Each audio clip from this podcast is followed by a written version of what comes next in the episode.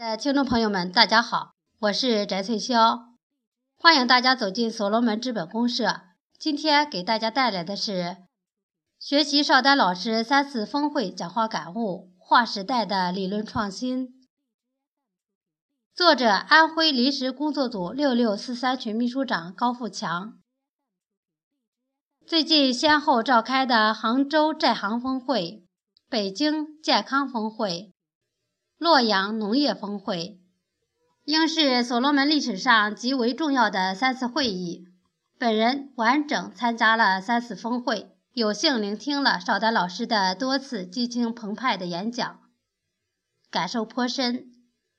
我觉得这三次会议各有侧重，内容极为丰富，而最精彩之处则是邵丹老师的理论创新，即重新定义资本。历史将证明，这是具有划时代意义的理论创新。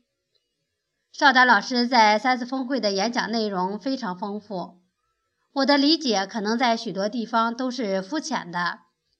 现仅将其有关新资本观的论述梳理成一个提纲，如下：新资本观与传统资本的区别，内涵不同。传统资本主要是指用于生产的基本要素，即资金、厂房、设备、土地、材料等物质资源，其价值形态表现于货币。新资本是一种创造价值的社会形态，是依靠公共信用机制形成的共同预期，对社会进行组织、管理、运行、控制的方法。互联网是一种新的资本形态，它基于人的价值需求、人的价值回馈来构造人与世界的关系，形成云端的社会组织方式及一系列数字化生存方式。互联网既是一种智慧，也是一种力量和能力。谁掌握了互联网，谁就掌握了支配世界的力量。所罗门是基于产业互联网形成的合伙人体系，是一种新的公司形态。它们最核心的关系是数字资产的关系。数字资产不需要法律，但会超越主权。数字资产是新的社会价值形态，价值形态从物质形态走向信息形态。当资本价值形态变化时，世界上的一切都会发生变化。工作着眼点不同，传统资本的着眼点是做事，重视的是数；支撑新资本的互联网思维着眼点是做人的工作，是重视的道，是以道育术，表现的价值形态不同。传统资本追求的是财富形态，主要是实物，是货币化的实物，货币从一般等价物变成了万能的垄断者。所谓没有金钱是万万不能的。新资本追求的价值形态是虚拟化的数字资产，是去货币化。当一切数字资产可以流动的时候，一切货币形式都失去了存在的意义。扩张的方式和规模不同，传统资本追求的是行业性垄断，不断进行规模性扩张。新资本追求的是行业多样性扩张，它所覆盖的不是某个行业，而是全世界。工业时代所创造的社会财富比农耕时代大几千倍，互联网时代所创造的社会财富比工业时代大上万倍。追求的目的不同，传统资本是以自我为中心，去竞争，去掠夺，损人利己。不择手段，如马克思所说：“资本如果有百分之五十的利润，它就会铤而走险；如果有百分之百的利润，他就敢践踏一切人间法律；如果有百分之三百的利润，他就敢犯下任何罪行，甚至冒着被绞死的危险。”新资本是去中心化，追求的是公开、公正。诚信、透明、同频共振、协同共生的价值观，是爱国家、爱人民、爱大自然的大爱情怀。重新定义资本的意义，确立新资本观在社会经济发展中的主导地位。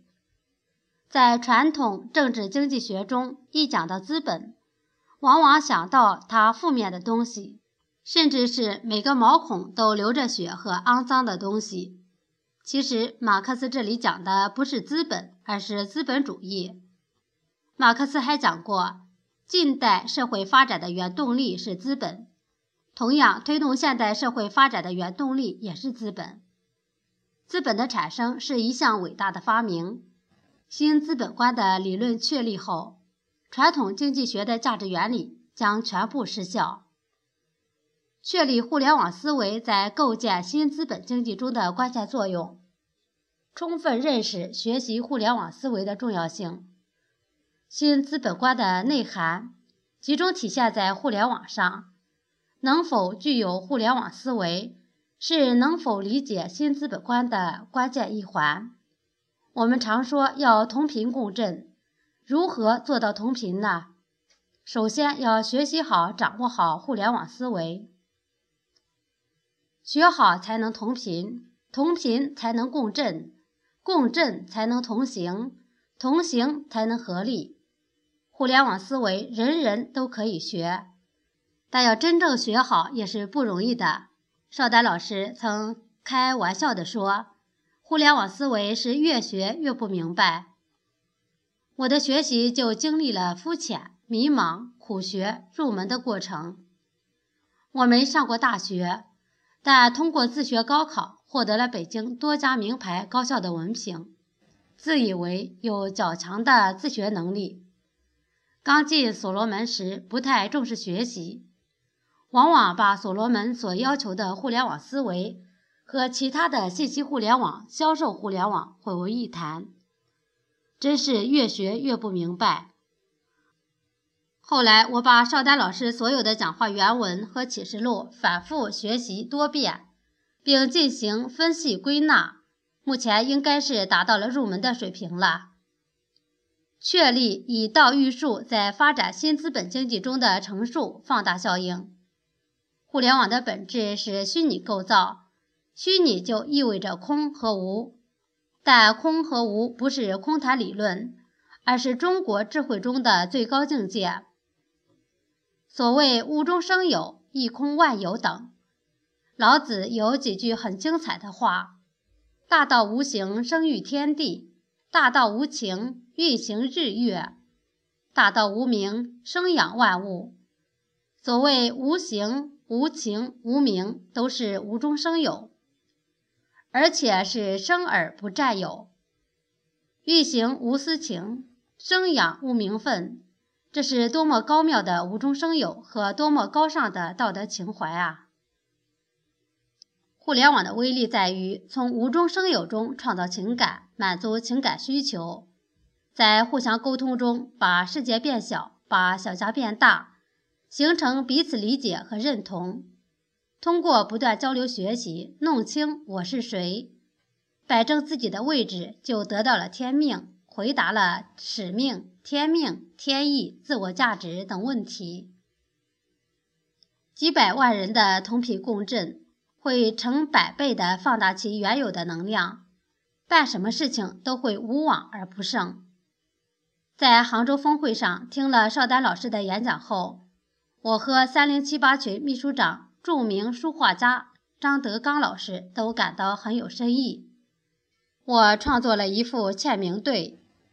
张老师书写后献给邵丹老师，对联如下：“绍兴宏愿一鸣惊世，丹阳碧海万众和天。”会后有朋友说对联中的一鸣惊世有过分吹捧之嫌，我想分辨，也拿不出有力的论据，因为那时邵丹老师关于重新定义资本的观点还不是很明确。直到北京峰会时，他明确提出这一观点，并在此后的多次演讲中充分阐述了这一理论。我感到他对此理论已经是成竹在胸。这时说他的新资本观一鸣惊世，应是恰如其分。为此，我又创作了一副对联，作为对他新的点赞：新思维、新理论、新资本观念，大胸怀、大智慧、大世界蓝图。是溢美之词，还是客观事实？让历史去证明吧。